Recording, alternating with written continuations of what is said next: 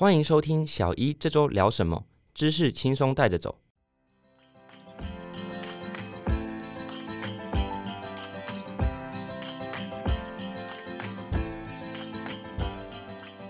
我是主持人 Ryan，今天很高兴可以请到物理治疗师 Hi Body 来到现场。Hi Body 你好大家好。Hi Body 是我们小一这周聊什么第一次来的物理治疗师。那我相信听众很多人都听过这样的相关的医疗职类，其实不止医师啊、护理师，那还有很多医疗人员。那想问一下 Hi Body，可不可以介绍一下自己？好。那我现在本身是一个在北部的运动医学中心上班的物理治疗师。那在到医院之前呢，我有随着一些国家选手的运动员出国比赛。那在我们医院里面，主要是做一些自费的一对一的物理治疗服务。临床上主要是针对民众或者是运动员的一些运动伤害或是腰酸背痛，去进行一些物理治疗的服务。会发现到说，哦，大家对于可能物理治疗的了解，或者是运动伤害的了解，知识上比较不足，然后大。大家会有一些常见重复的问题，所以想说经营看看 Hi Body 这个品牌，那希望可以把一些资讯用简单的方式分享给大家。哎，了解，因为我觉得这个我还蛮有感的，因为通常在医院，然后如果跟人家介绍起物理治疗师或职能治疗师，那通常大家对这方面的资讯啊，其实都不太充足。通常有些说，哎呀，那你是不是在敲骨头了？或者是会有一些很奇怪的迷思这样。那想知道就是说，Hi Body 对于这样的迷思，你有没有什么样的回复可以跟大家介绍一下？就是说，物理治疗师主要的工作内容是什么？嗯嗯，那其实物理治疗它会叫做物理治疗，它其实就是属于一种非侵入性的。那所谓侵入性，就是像打针、吃药、开刀，这些都是侵入到身体内部。物理治疗是非侵入，是透过一些矫正运动，或是说徒手治疗，去辅助大家去恢复健康。这些其实才是真正比较治本的部分，而不是只有哦止痛。消炎这样子比较治标的处理方式，那一些整复啊，或是敲骨这些，其实也算是相对被动，而且比较治标的。所以我们会希望大家其实是透过一些运动，去改变真正身体缺少的或者是不平衡的地方，来真正根除你的问题，而不是只是哎瞧一次好了，然后两三天又回来，又得再去瞧一次这样子。OK，我觉得这点也是大家可以去想，比如说你常常这个地方就是会疼痛啊，或者不舒服，那有可能是你姿势不良嘛，但也有可能是你那附近的肌肉不够强健。嗯，那你可能透过比如说按摩啊或吃药等方式，它可能会暂时缓解。对，但是因为你生活就是二十四乘以七嘛，然后再乘以三百六十五，就是基本上你每天都还是会面临到你要走就会用到这些错误的。或者是肌肉强度不够的这个部位，对对，像这个部分，我就常常跟一些大家比喻啊，比如说你今天开车技术很差，那你每天开车出去，你都会去撞树，所以车子会坏，身体会痛。那你回来的时候，你就做一些止痛消炎，或者只是贴贴药布等等，那这个就属于修车。所以你每天出去都撞车，回来再修车，那你明天出去又撞车，所以这个就是一直无限的循环，而你没有真正找到根本原因，是你应该去。进步你的开车技术，开车技术没错，没错，所以这个就是我们物理治疗师真正希望可以帮助到大家的地方啦。嗯，那坊间上大家对复健这件事情最了解，其实是五十元一次的这种健保复健。那内容大概都都是不外乎就是电疗、热敷、拉腰。那这些听起来，其实你想象一个人的问题，可以跟所有人的治疗方式是一样的，这本身就是一件不太合理的事情。所以在健保这些仪器上，我们只能说它这个一个辅助的工具。那还是得需要去找到你真正根本的问题是来自于哪里去做矫正，这样子。嗯，了解。嗯，对啊，所以这个五十元一次的肩膀很像那个什么乖宝宝章，就是盖一盖一盖。对啊，六次好了，你再再去拿一张新的这样，再挂一次给 对对，在几点卡这样。对，但它那就只是像是像刚刚讲电疗那种，都算是比较暂时性的。对，就说啊，你现在疼痛，那能够缓解。对，或者说徒手，就是说哎，去让你算一点比较放松这样子。嗯嗯，没错。OK，所以比如说像 Hi Body 如果有在做这种一对一的咨询，是不是就可以给他更深入？比如说观察、考察他的动作啊，给他一些建议这样。对对对，没错。而且像我们在临床上，因为我们会一对一的评估每个人的问题，其实从你的日常生活、你的工作习惯，这些都是我们会去问的比较细，需要去了解你这整个人的一个方法。那有时候在临床上也会很像，就是病人都会说：“哎，你是不是很会算命？” 就感觉我好像就常常说：“哎，你是不是常常翘脚？你是不是常常哎坐着都这样？或者是你工作是不是都久坐？因为有些身体上的呈现出来的样子，我们可以去很明显的推估你可能有怎么样的习惯。那对他们来说就会觉得很神奇，被发现就是哎，我我还没讲你怎么知道？或是哦，我们用触诊的方式在做徒手治疗，说可能按到某些地方，我说哦这里很痛很酸，对不对？对？他说你怎么知道？就因为有一些都是我们的手的触感啊，或者是经验累积下来，你就会知道哪一些肌肉紧绷或是筋膜紧绷会呈现什么样子，那就会是一个整个人他可能存在问题的地方。了解，所以我觉得像那个啊，福尔摩斯他可能也有一个专业是物理治疗，有可能他可能能看那个哦脚步啊，他不是说这个人是驼背吗？有没有脚印？哎，这个真的可以，因为足压会影响脊椎，没错。对，而且我我听到这个我真的是很有感，因为之前有看一篇 paper，那嗯其实我觉得不管是说运动啊，嗯说物理治疗师，或甚至说背痛，有些时候跟饮食也有关系。你就说真的吗？因为之前看一篇 paper，他说就是有人采用一些不同饮食方法，比嗯如地中海饮食，那或者是一六八，或者是各种，那他去比较说，那会不会改善一些比如说慢性的下背痛的问题？然然后后来那 paper 做出来说是有，不过那个时候也蛮有趣，他另外一个结论是讲到说，哦，他可能跟他们体重减轻有关系。啊，这个很重要。对体重减轻其实就是减少你前侧肚子的负担，那你整个下背痛当然就缓解。有可能对对，所以就是这个因跟这个果有关联性，但它中间的次要的会不中会间被忽略，对对对对，直就接跳到。头跟尾这样。对啊，对啊，了解。那因为看到 Hi Body 在自己的 Instagram 上面有很多分享，比如说正确的这些资讯，而且都是用很精美的图文。嗯对。那刚刚还有提到，就是说有去随队物理治疗的部分。那我觉得这个经验感觉真的是还蛮少见的。那可跟大家分享一下？好，这个真的很酷，因为其实，在物理治疗里面，运动医学算是其中一个小领域，但是它可以做的事情是非常大、非常广的。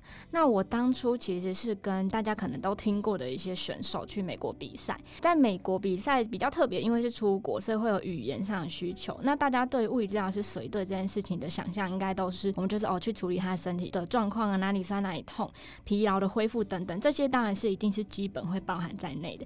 但大家想象不到的是，我们出国的时候还会有太多大大小小的事情。那因为一个 team 里面，大部分以台湾来说，会出去的就是教练、选手跟治疗师这样一个 team。教练有教练要忙的事情，选手当然最重要就是比好比赛。那剩下的事情，其实治疗师要帮忙非常的多。那当然也是你的需求。像我出国的时候，我可能就会有协助他们当翻译的部分，不管生活大小事、点餐、买东西，或是跟检录的运动者协会沟通等等。那这个是蛮需要注重的一个部分。那再来是生活起居的，包含他们应该几点睡觉、生理时钟怎么调，然后赛前赛后吃什么等等，这些也是我们要帮忙的。还有就是他们心理压力的排解，因为美国人每个都超巨大的，所以你站在他们旁边，光是压力就很大了。所以这些其实都是你在做水队这件事情，不只是照顾这个选手，其实你是照顾整个 team 跟整个选手身心灵这两个部分都要去注意。那这个也会去慢慢累积你跟选手之间的信任感，对，那这也会成为就是未来你在照顾其他选手，或者其实是一般民众有爱好运动，或甚至是没有运动等等，我们都可以去针对身心灵整个人全人的照顾啦。因为毕竟我们可以花很多的时间好好了解你，好好跟你沟通怎么样的症状，听你发生什么事情。所以我觉得这是心理上的这个部分。当然我们不是心理师，但是我们可以有一个就是像朋友之间这样子的互动，我觉得是蛮好的。嗯，我觉得这很重要，因为其实我觉得就非常有感，因为现在的医疗是这种专业分野的一种嗯嗯嗯状况。对，那反而这种 all in one 或者是说像 health coach 这样的角色，嗯其实是很重要的。因为你想象，假设一个选手今天出去，然后你带了心理咨商师，然后物理治疗师，然后营养师，对不对？因为饮食嘛，那心理上的，然后或者说动作上面的，对，那你带这三个人出去，那假设他今天真的很焦虑，你在跟他坐在一边，他说啊啊，你去找心理治疗师，然后心理治疗师走一走，他说哎、我觉得我脚怪怪的，了什么？对，对，让然后重来。对，重来。然后他说：“哎、我觉得我脚怪怪，呃，你去找那个物理治疗师。”然后说：“我今天吃不好，你去找营养师。”对啊，其实对啊，所以刚光从嗨巴迪刚刚这样的分享，就想到在台湾这样的分科制度，有些时候在医生看来也是这样，嗯就是我心脏科我看一看你的问题，然后说哎你就说我最近可能尿又减少了，有泡泡尿，他说哦去找我帮你转找什么肾脏科对对，然后又要等个几天才能看诊。对啊，这个个真的是有点，所以我觉得有些时候像为什么英国他们 FM 的体系家庭医师这么重要，就是说在第一线就是没有到太复杂的问题，他嗯全部包。统一处理，对对我觉得这样建议啊，这样子。对，我觉得这样的是非常好的，嗯对，没错。所以刚刚听到这一段也是真的非常 觉得很有共感，这样真的真的了解。那 Hi Body 在那个社群上画这些这么精美的图片，就是有的人都在问说，哎，那 Hi Body 是不是以前是读美术系，然后双主修？嗯 我小时候其实有学大概七八年的美术，但 是是国小啦。对，然后我其实有一度想要考美术相关科系，嗯，但是那时候我其实有用美术有上一些系，没错。但是后来我在填志愿的时候，就开始思考说，我真的有要走这一块吗？因为其实我从小很明显就是我喜欢去收集一些医学杂志，嗯，或是一些解剖的一些书籍，就是像之前有一个 Human Body 还是什么那种杂志，我觉得每一个月去买这样子，对，就把它收集成一本。然后我家人也看到，而且我其实对医学很有兴趣，但是我又很喜欢画画。那最后我还是自己就是做选择，我在选志愿，我就开始翻那个简章，然后就翻一翻，就啊，每一个科都好无聊，翻过去。然后唯一有兴趣，其实就只有物理治疗的课，我就看到哎，骨科物质哈，人体解剖学，然后生物力学等等，我觉得好酷哦，我会很想上，是让我眼睛一亮的。那我就发现，哎，那我真的应该要念这一个，啊，这很棒。对对对，然后我后来就所有的系，我就从头往后 填，所有都填物理治疗、物理治疗、物理治疗、物理治疗，各校的，对对对，各校物理治疗。那念完以后，我后来到职业，我还是没有忘记我喜欢画画这件事情。可是我也同时非常热爱物理治疗。那我就想说，那我是不是有机会把它结合在一起？就发现，哎，其实有一个有专业知识、解剖知识人去画这些图，也许相对是更精准。因为我们有时候在课本或者是网络照片会看他 怎么指在那里，对啊，就不对啊。那这样大家看一看，可能就会有一些误导。对，那现在资讯又这么爆炸，大家一查都是什么都有，一堆乱七八糟。对，所以就觉得，那我也许可以用一个这个方式去呈现。那运动，我也想建立一些可能，像有些病人在问我说：“哎，我这里痛怎么办？那里痛怎么办？”大家问题常见都一样。那我就开始，现在已经开始，就是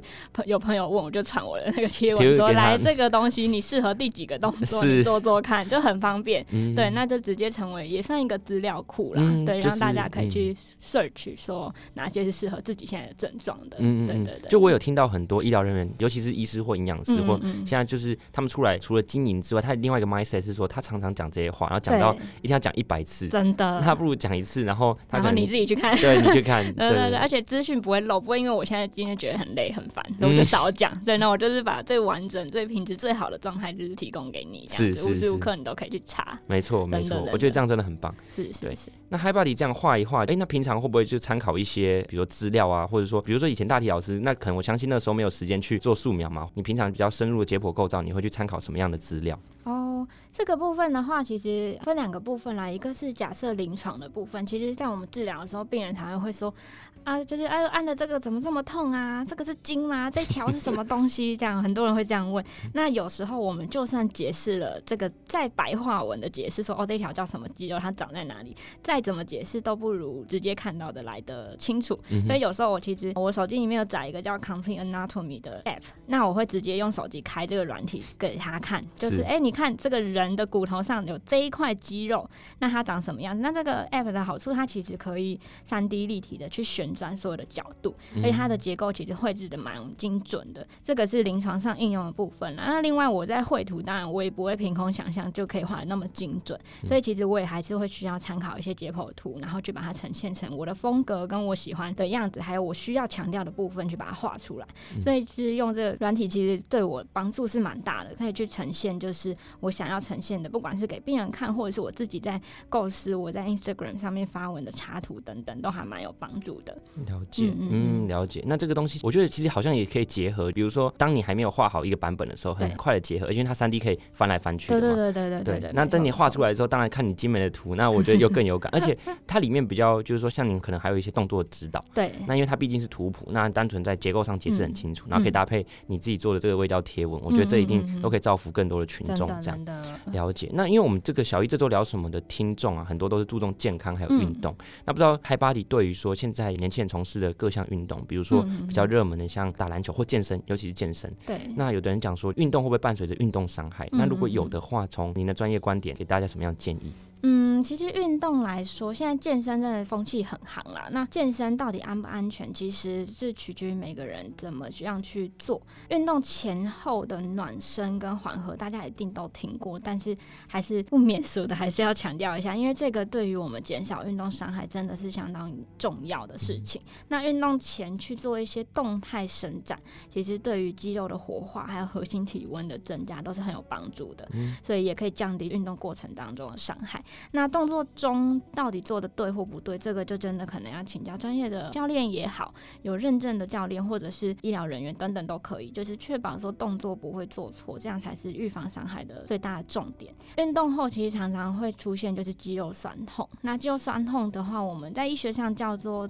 DOMS 缩写是 DOMS，是延迟性的肌肉酸痛，它大概会出现在二十四小时到七十二小时左右的时间。这个的处理方式其实有一些科学实证啦，就是我们如果透过一些运动按摩或者是滚筒，自己可以做的就是滚筒以及按摩球的筋膜放松，还有一些冷热交替，甚至穿一些弹性袜、弹性衣等等，其实是有助于减缓肌肉酸痛的产生跟加速它的恢复。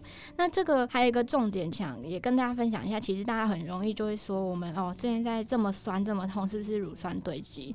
那其实过去有研究了，其实乳酸大概在二十四小时内几乎就会被代谢完毕，所以剩下来这些酸痛，大部分是来自于我们的肌纤维有一些微小的撕裂伤。那在撕裂伤之后，它就会产生一个自我愈合的机制，然后进而达到增生蛋白质、增生细胞的现象，所以肌肉才会膨胀长大。所以这个是大家常见的迷思，就是关于说哦，我现在是不是就是乳酸堆积，所以才酸成这样？其实，在微观上看起来，好像发现到目前不是这样，不是真正乳酸堆积啦。了解，嗯嗯，了解。那哎，既然刚提到运动前的这个伸展，嗯，那我我之前好像听到有人在讨论一件事情，就是说我们小学不是大家都会带一个这种那种，就绕来绕去转。来转去，对对对，二二三四，对。那有人讲说，是不是因为刚刚提到说提升整个核心的体温，这里面到底是说我们应该先去，比如说慢跑一圈啊，还是就是在做这些关节上的这些拉扯或扭转，或者说所谓伸展？那这样哪样的？状况是对于预防，等一下后续激烈运动是比较有帮助的。这个就可以看到，我有一篇的文章，其实就在讨论是暖身的部分。那这个也是美国运动医学会提供的一些建议，它分了几个 part。那你后面如果是一些重训的话，其实前面会有一些建议的，针对你待会要训练的。肌群对做一些动态伸展，那动态伸展它的价值是在说，我们把肌肉做一个拉长，然后又让它用力的过程，肌肉会有一个长度的变化。那肌纤维会去启动它的一些神经的反射，就让它活性提高。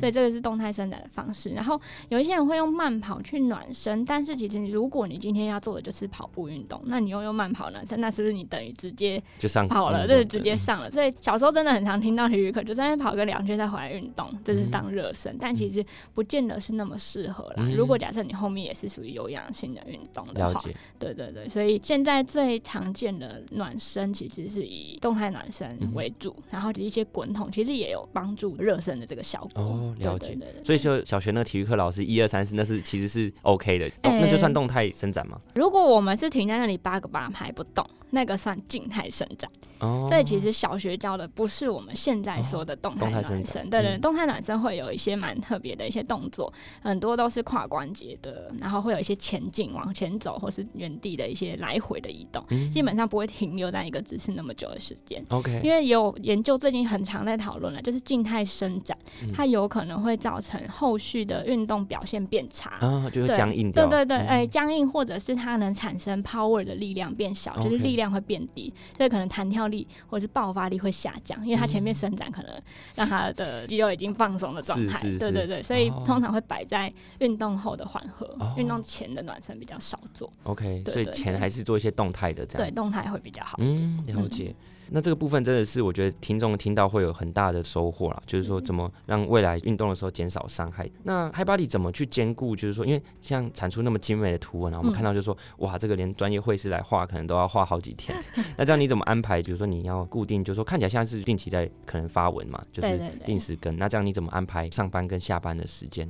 哇，这也是我遇到蛮大的困扰，因为大家有在经营 Instagram，应该都知道那个时间真的是花的费是非常多了。对，当然好处是其实我上班时间相对是规律的，对，那也就是大概就是八小时后，那八小时后剩下的时间，我其实从大学就一直很喜欢好好的安排我的每一分每一秒的那种人，所以像在大学期间，我们准备国考的时间是大概就是最后可能几个礼拜几个月这样。那我那时候大概准备了八十八天，那八十八天我们。每一天，对，我们还会倒数，对，那那八十八天，我每一天都会去用早上每一个小时这样子的去笔记，去记录每一个小时在干嘛，包含吃饭、睡觉、休息、嗯。跑步，因为我那时候是每天跑步，嗯。然后每天除了读书就是洗澡、睡觉、跑步，就这样，要吃饭，对，大概就这样，对，所以我就会规划每一个时段，对，然后到现在，我觉得我也会喜欢先去安排好我整个月的行程，先把一定要卡的时间放进去，一定要工作的时间放进去，那剩下的时间我得去规划我还想完成什么事情，那我给自己哪些目标要去做到，这样子，我自己是蛮享受达到目标的这个过程，嗯就是诶，我做到了，我觉得还不错，那过程其实是更重要，嗯因为我觉得我知道我在干嘛，我一直在往前进，而不是说诶，我今天闲下来坐在那里，嗯，我要干嘛？对对，但是这个有好有坏，其实不见得适合每一个人，因为我也知道我这样就是一个把自己逼到有点工作狂的状态。那我的休闲时间当然很少，可是我是快乐的，嗯嗯嗯。因为我享受这个过程，我并没有因为这样而不快乐，没有人逼我，嗯对我就是很开心的做这些事情。嗯，但是我就可能没有时间去追剧，了解了没有时，间去逛夜市等等这样子，啊对，嗯。就相对少了。当然都不是没有，就是你我还是会有一个耍废时间。现在就是我就是要耍废，不要不要吵我，没有工作，专心在耍废。对对对，就专心工作，对，哎专心耍废，对。对，所以也是会有，所以就是变成我现在模式可能有点像这样，嗯。对，但是对一般人来说可能有点 overload，听起来啊但是至少我觉得我蛮享受这件事，所以我是觉得大家如果有自己喜欢做的事，真的可以认真去做下去，有热情这件事情可以支持你走得很久。这是蛮重要的事，嗯对，像了解，在画画的过程，我也是很享受那个过程，所以也会分享就是我画图的一些花絮的影片。是那我也觉得这是我喜欢跟我让我很舒压的一部分，嗯这也是我分解压力的一种方法。了解。对对对那，刚刚有提到，你说你在那个准备期间，你是记录自己一个小时，所以你是规划型，那个时候是规划型还是记录型？就是说我去审视我上一小时在干嘛，这样子去开始，嗯还是就是都排好？嗯嗯嗯，如果时间很紧凑，就是规划。嗯哎、如果哎、还有大概三个月可以准备，我就会慢慢来，慢慢来，嗯看一下。哎、好哎，刚、好像太废了，我下下个时段认真一点，等等。对，那如果时间更紧凑，我会直接把它规划好，就是有多少章节要念，有多少科目要念，嗯我就把它塞进去。那你怎么面对？如果说你设定的一个时间，如果它嗯超过你的预期，嗯那你怎么么去调试这件事情？嗯，超过？你是指读书？就比如说，对啊，你可能规划嗯读书或什么事情都一样，你可能说嗯哦，我下班画这个图，嗯然后假设你嗯预估是两个小时，嗯，哦但是其实很常发生啊，就爆掉了，就是什么 三个小时啊还没画完，无时无刻在发生。一来是我就会修正之后我怎么安排对这件事情的预期嘛，这是一个。那如果真的当下是超时，我其实不会给自己太大的压力，对，嗯就会觉得哦，好吧，那我就是需要牺牲其他东西，我再来弥补这一块，或者是我就是会开始利用我的零碎时间，嗯就是我可以想尽办法我。通勤，或者是我中午吃饭的时间等等，就是塞一些小零碎时间去慢慢弥补这一块回来。嗯。对，当然说，如果真的不在我的 schedule 上，我也是会随时滚动式修正。滚动式 校一直正疯狂的滚动式，就是可能橡皮擦我要擦几次，这我哦都一定要用铅笔写我的行事历。，OK，对就是去改，就是用橡皮擦，就是不要给自己一个 schedule 放在那超有压力，因为我做不到，那还不如让自己舒服一点，知道自己在前进，而且有目标，那随时配合自己的状况，因为毕竟突发事件、突然的报告、突然的什么都是不可预期的，突然就会让你 delay，那那也没有办法，那但是至少你一直都有在往前进。嗯，啊了解了解。今天非常今天的分享真的是非常非常精彩，我觉得这一集应该我们要大力的在社群上推播，因因为这个里面已经不止包含了物理治疗师的专业，OK，然后使用到的工具，然后包含一些人生上的规划跟正向态度，我觉得这个都是听众听起来会很有感的部真分。的真的对，那我们今天的节目当然还想继续聊，我们看听起来应该是可以再继续聊个一个小时、两个小时。真的，对，那因为我们一集的时间就差不多落在这个二十几分钟这边，嗯所以我们就节目到这边。那对于 Hi Body 他这样这么热忱的 KOL 在经营他的粉丝专业，大家也可以去他 Hi Body 的页面去看一下。欢迎大家追踪我，没错，然后把他觉得很有用的这个图文都给他储存起来。好，对太好了，对那以后可以分享给你的妈妈、朋友、姑姑、阿姨、姐姐，跟他说没错，你有什么问题你就看这个，真的对，很棒很。棒。那如果说对于解剖构造会比较想要有一个呃资讯上的辅助，也可以参考 Elsevier 的 Complete Anatomy。那我们这一集的小一这周聊什么就到这边喽。好，好，各位听众再见，拜拜。下次见，拜拜。